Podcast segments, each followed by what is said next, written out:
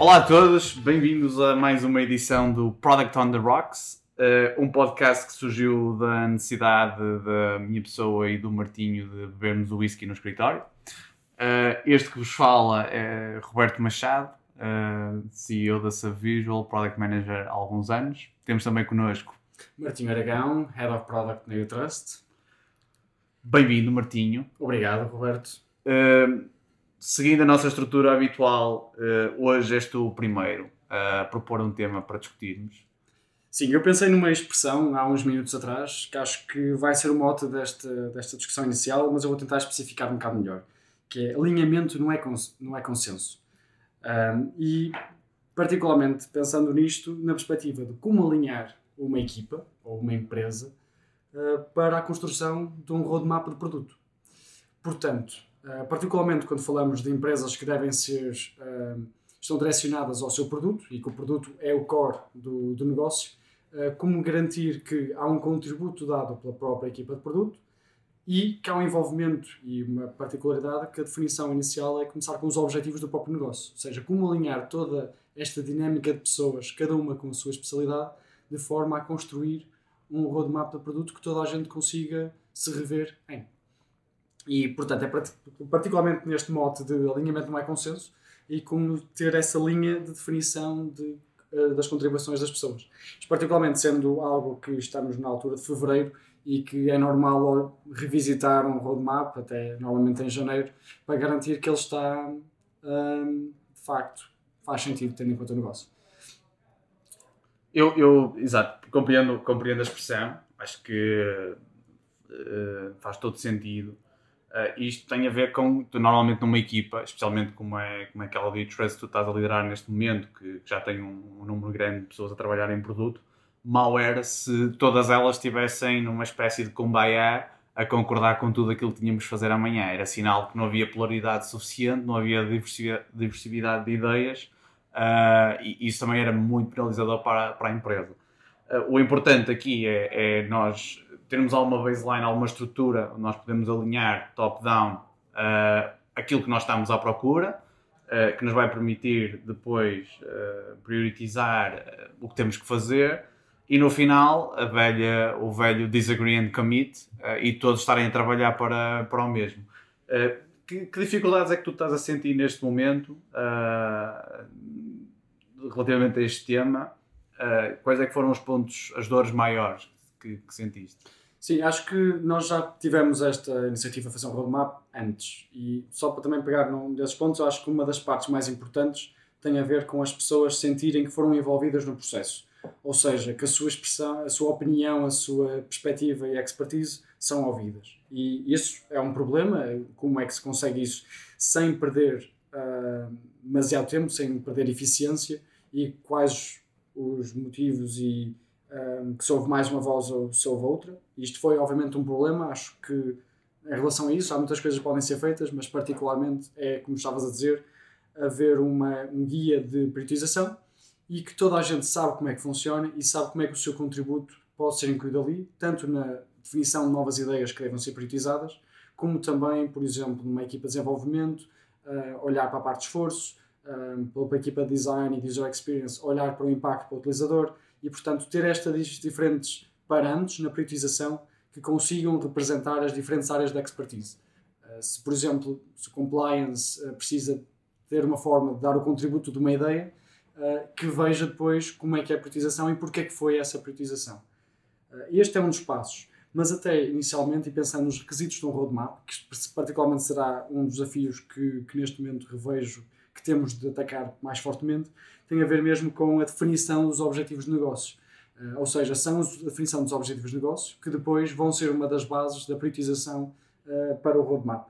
Mas a própria definição dos objetivos de negócio, se vem top-down, se é feita também, se há um contributo direto da equipa de produto, ou se a equipa de produto entra numa fase posterior.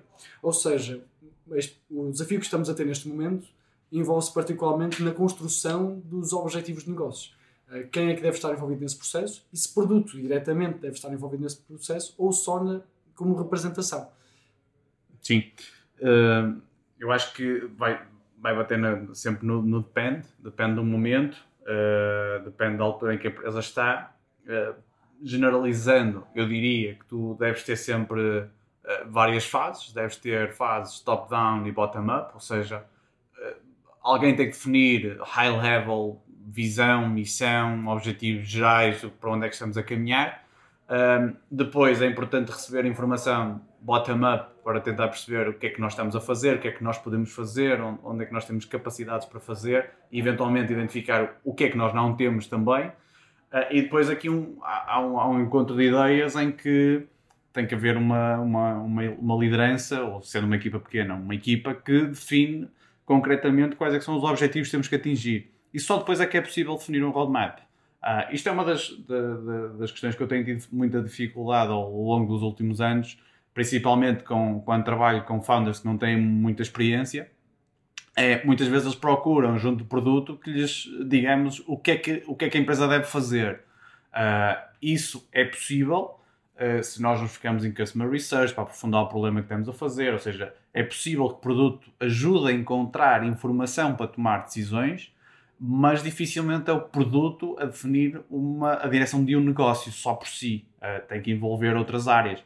É, é óbvio que estamos aqui a generalizar um bocado. Há produtos muito. Há empresas que se baseiam num, num produto muito tecnológico ou, ou alguma, algumas componentes extremamente tecnológicas onde uh, só por si o negócio é a tecnologia, ou, e isso se calhar torna a coisa um bocadinho diferente. Mas, uh, grosso modo, tem que haver este encontro de ideias, tem que haver uma definição de objetivos um, e tem que depois, aí sim, podemos definir um roadmap onde nós olhamos para os business goals que nós temos, olhamos para o esforço, olhamos para os problemas do, do usability de satisfação do, do utilizador e uh, usamos técnicas de, de definir o que é que é prioritário a cada momento e onde é que nós podemos ter mais retorno consoante o esforço que vamos fazer, uh, que é uma coisa que eu gosto muito de fazer e, e, inclusive já dei vários workshops sobre Product Road Mapping que toca precisamente neste, neste ponto. É, é algo que gosto muito de falar. Um, antes de passar para ti, acho que também tu tocaste aí num ponto que eu achei uh, super interessante, que é a questão de ouvir as pessoas. As pessoas gostam de ser ouvidas. Isto nem sempre é assim. Eu acho que é assim em opinionated teams, em equipas que tu uh, sabes que as pessoas têm opinião e têm strong opinions, gostam de dizer aquilo que pensam e não gostam de ser meros executantes. Uh, são as equipas que eu mais adoro trabalhar. Uh, tenho mais dificuldade em trabalhar com equipas em que temos só uma, uma baseline de executantes e, e querem é receber specs e executar. Um, não tenho tido muitas boas experiências com, com, com esse tipo de equipas. Equipas muito opinionated é difícil, vamos ter que uh, gerir toda, todas, todas essas vontades, vamos ter que ouvir as pessoas, vamos ter que levar essa informação, vamos ter que não só ouvir, mas também mostrar que, que elas foram ouvidas e que foram, a opinião delas foi considerada. É um esforço extra, diria eu, mas compensa muito porque o resultado final normalmente é muito mais rico. Mas é, é um ponto que tu tocaste, é um, é um desafio, sem dúvida. E eu acho também, pegando em tudo o que tu disseste, acho que também uma das partes importantes é a definição de expectativas sobre um roadmap e qual é de facto a função uh, da construção de um roadmap. E no fundo, uma das, uma das coisas que eu cheguei a ler em vários sítios, e nomeadamente material que, que tu mandaste algumas vezes, uh, acho que uma das coisas que me fez perceber melhor o que é que era um roadmap é que um roadmap é uma ferramenta de alinhamento precisamente o conjunto de processos associados na construção de um roadmap e a existência de um roadmap é a essência de alinhamento entre todas as diferentes vertentes de uma empresa. E mesmo pegando naqueles exemplos que estavas a falar, uh, de empresas que sejam mais focadas em produto, as funções de, de, vendas, as funções de percepção de um cliente ou de entrevistas continuam a existir. Simplesmente há mais um. Basicamente, quase qualquer pessoa consegue assumir algumas dessas funções. Mas quando consideramos que o roadmap é uma ferramenta de alinhamento, então há muito mais uma noção de que o roadmap não é algo que possa ser feito de um dia para o outro, não é algo que possa ser feito por uma equipa uh, ou outra equipa, tem de ser o, a ferramenta de uh, consenso, ou de, de facto, pegando a expressão, se calhar não faz tanto sentido, mas a ferramenta em que toda a gente reveja e perceba para onde é que estamos a caminhar, porque é que estamos a caminhar e que tenha e saiba formas de contribuir na sua construção. E apesar de, eu acho, e uma das dificuldades é precisamente essa que falaste, quando há pessoas que têm menos experiência associada à construção do, do produto e equipas mais novas, uh, perceber que a construção do roadmap é um processo longo, que uh, tem de envolver muita gente e que não pode ser só top-down nem só bottom-up. Tem de ser um, um jogo de, de troca de percepções, uh, pegando precisamente na expertise melhor de cada uma de, dos intervenientes. Um, e obviamente que isso é um desafio, encaixar isso dentro da rotina. E outro dos desafios que, que sinto que nós já no passado falhamos foi não dedicar tempo suficiente uh, uh, ao roadmap depois dele já estar construído.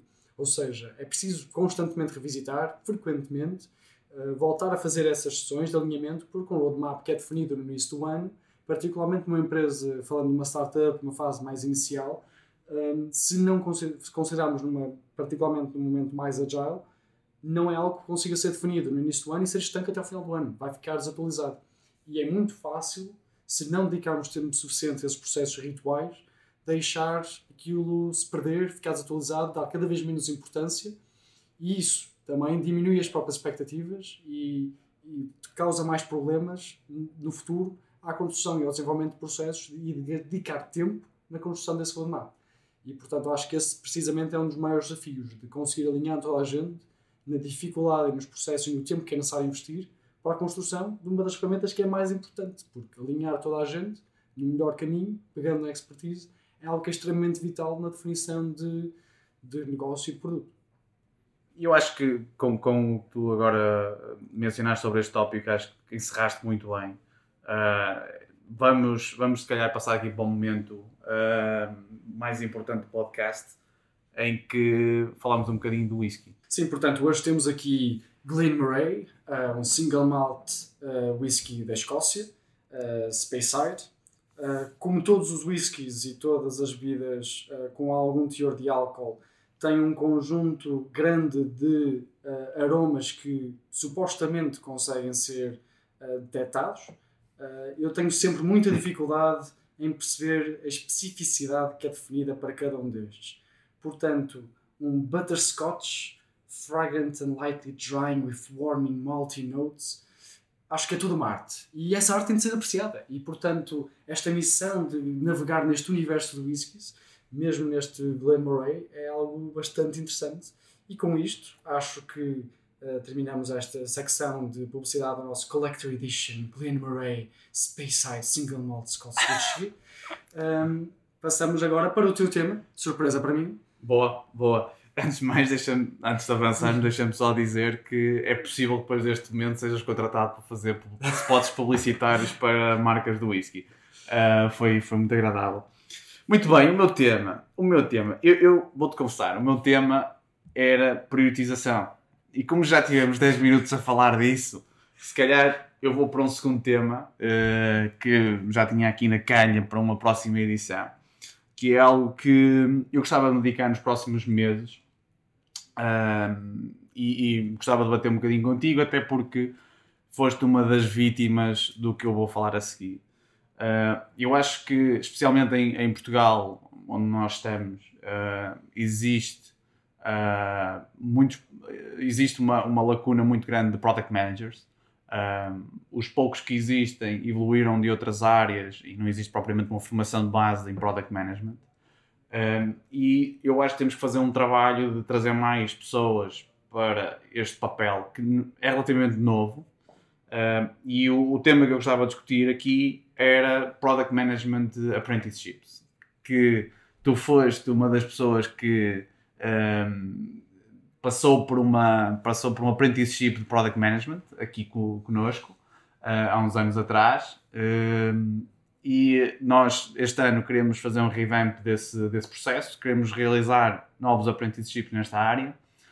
Eu gostava de conversar contigo aqui sobre a importância deste deste desafio. Uh, quão, quão bom ele pode ser para alguém que até vem de uma, um rol de engenharia ou de UX ou de business uh, que já tivemos exemplos de, dos três aqui, um, quão importante é que isso pode ser para essas pessoas uh, e se isto é algo que nós devíamos motivar outras empresas a fazerem para aumentar o número de pessoas que têm este skill set.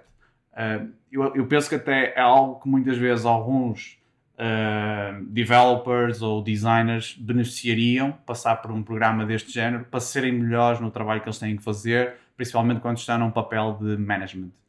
Um, primeiro, lance o desafio, falares um bocadinho daquilo que foi a tua experiência uh, e depois podemos bater aqui umas bolas então sobre, sobre a importância disto e como é que isto pode evoluir.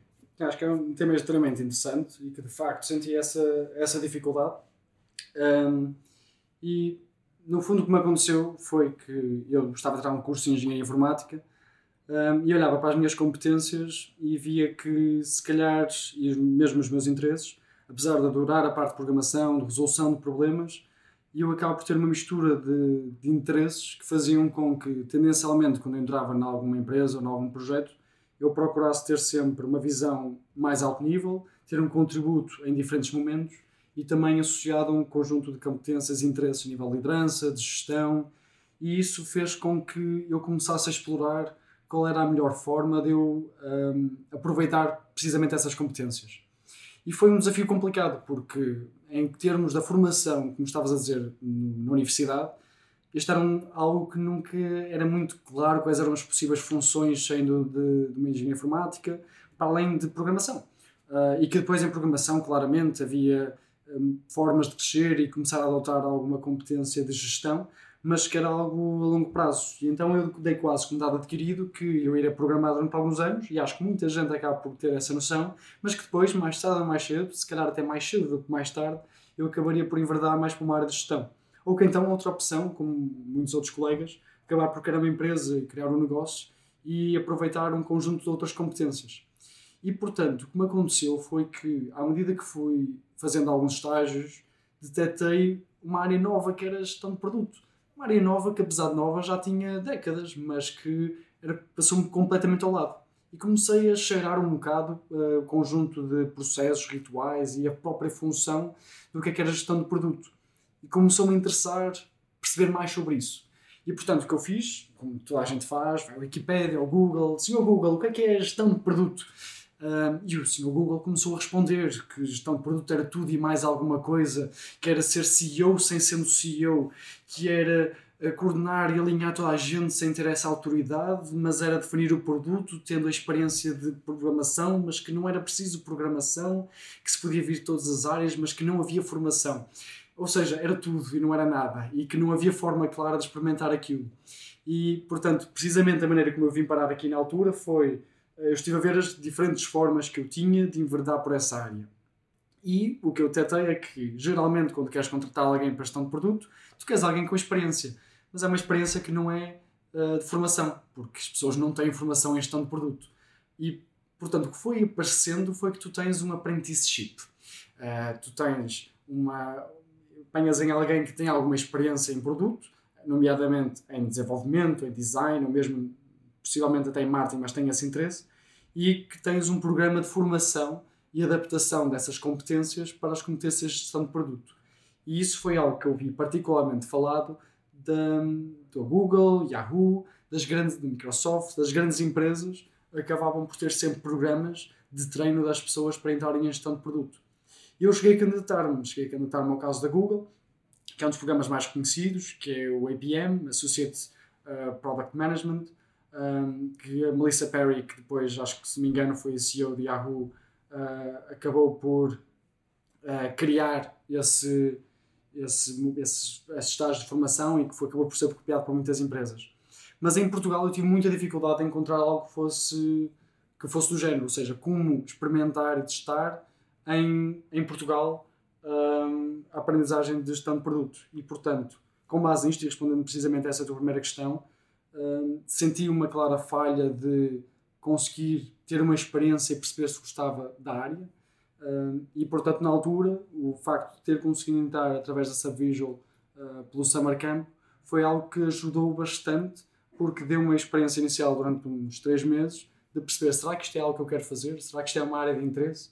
Será que isto é algo que eu quero explorar mais e compreender mais? Mas eu, em Portugal, não vi muita, muitas possibilidades. Mesmo no estrangeiro, que era algo que eu estava à procura, não havia muitas opções. As opções mais conhecidas eram claramente das grandes empresas, que é uma coisa muito elitista e que uh, é reconhecido precisamente por isso. O APM da Google é conhecido como sendo um dos programas mais elitistas de formação. Um, e, portanto, é muito restrito e faz com que, claramente, e é uma das coisas mais faladas, há uma clara falha de competências práticas de gestão de produto na área que estamos aqui a falar.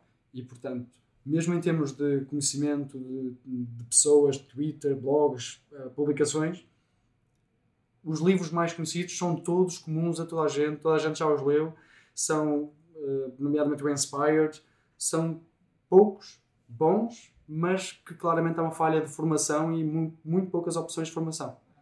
Exato. E já agora, só para explicar uh, o que é que é um apprenticeship, porque algumas pessoas podem não estar familiarizadas com o termo, é uma, um programa que, no nosso caso, tem duas 12 semanas e o objetivo é que um apprentice entra nesse programa tendo desafios todas as semanas, é um, é um, é um programa full-time em que vais aprendendo no, no, próprio, no próprio trabalho. Um, tens uma série de recursos para aprender, para ler, para, para realizar exercícios, mas também tens um mentor que uh, todas as semanas te vai colocar desafios uh, no, no, no, trabalho que ele estiver a executar, vai, vai colocar desafios para ajudar a pessoa a evoluir uh, ao longo dessas 12 semanas. no nosso caso, é, um, é uma oportunidade que nós pagamos, uh, a pessoa está a ganhar algum dinheiro, não é um, um, salário total, mas o objetivo é que dê para cobrir eventuais despesas que a pessoa possa ter. Uh, e temos tido um sucesso tremendo porque todas as pessoas que uh, realizaram o Product Manager Apprenticeship connosco acaba, acabaram por trabalhar, ter trabalho logo a seguir e na maior parte das vezes cá na, nas nossas empresas. E é algo que, que, eu, que eu gostava de ver mais colegas meus desta área uh, aceitarem o desafio de, de, realizarem, porque ia, ia, ajudar a aumentar o número de pessoas que têm, uh, têm este skill, nomeadamente até ajudar um bocadinho com uh, um tema que hoje em dia é extremamente importante para toda a gente, que é a diversidade. Uh, ou seja, através da apprenticeships nós conseguiríamos, por exemplo, atrair mais mulheres para este papel, porque seria uma forma de algumas mulheres terem uma experiência como product managers e aprenderem o que é que é este, este trabalho e eventualmente depois seguirem esse percurso. Uh, ou outras minorias que nós sabemos que, que era importante ter mais representatividade, seja em product management, seja em design, seja em development, mas estamos especificamente aqui a, a falar de product management. Portanto, era uma forma interessante de atrairmos novas pessoas uh, e, e, uh, e termos uma, uma, uma workforce mais diversa neste, neste ponto. Muito bem, eh, eu diria que foi, foi um excelente tópico também. Eh, alertamos aqui as pessoas para, para esta oportunidade. Eh, tanto pessoas que podem realizar apprenticeships, como pessoas que podem eventualmente aceitarem um apprenticeship a alguns. E agora passamos, se calhar, para a fase das nossas sugestões. Só fazendo antes uma correção no que eu disse, Melissa Perry é uma das grandes Products. influencers Exato. a nível de gestão de produto, mas a pessoa que eu estava a falar é Marissa Mayer, uh, que esteve precisamente na Google, criou o programa da APM e que entretanto foi CEO de Yahoo. Uh, e o programa da Google já formou milhares de pessoas para, para a gestão de produto. Uh, passando agora para recomendações e, e, pegando eu na primeira, uma das coisas que, que para mim tem sido interessante. Eu sempre fui muito de estar no computador e colocar sempre as melhores aplicações no telemóvel para tirar notas e para tudo. Mas uma coisa que me ajudou muito também, que é quase um ritual agora, é escrever em papel.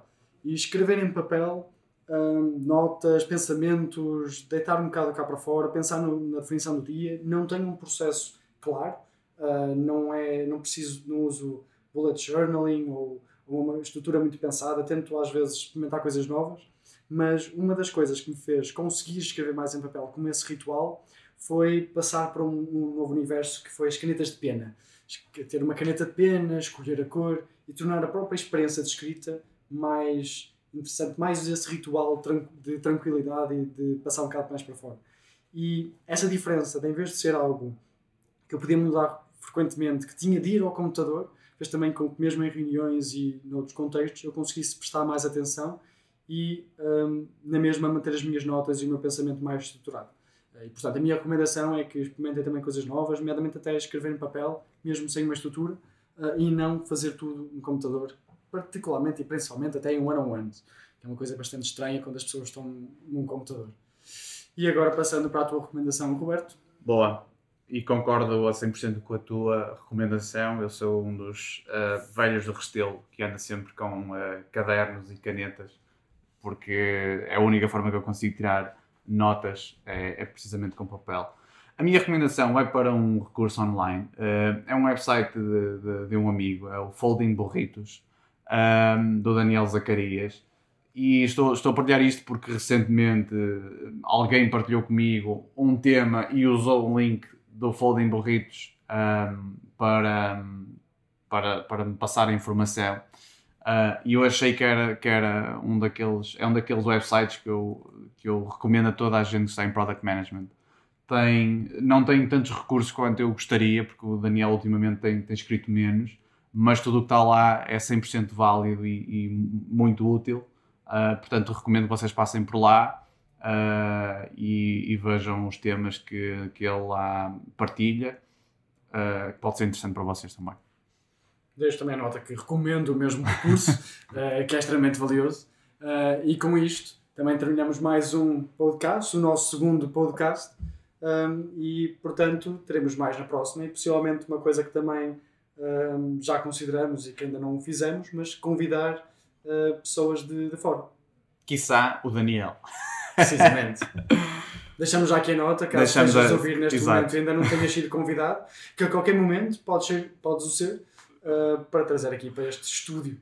Exatamente. Muito obrigado a todos os que nos ouvem.